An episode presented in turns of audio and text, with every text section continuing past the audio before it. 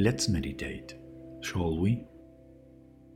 Think of a place that helps you feel calm. Imagine you are there and bring that feeling into this moment.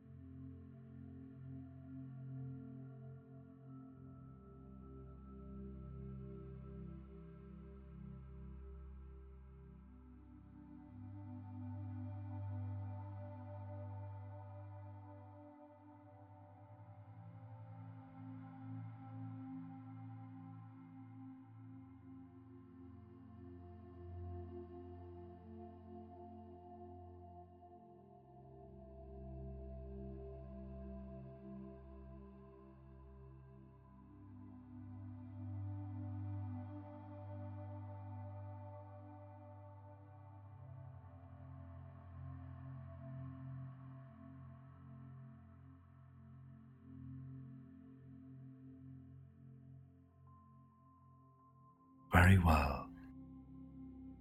Carry that sense of calm with you. Until the next time,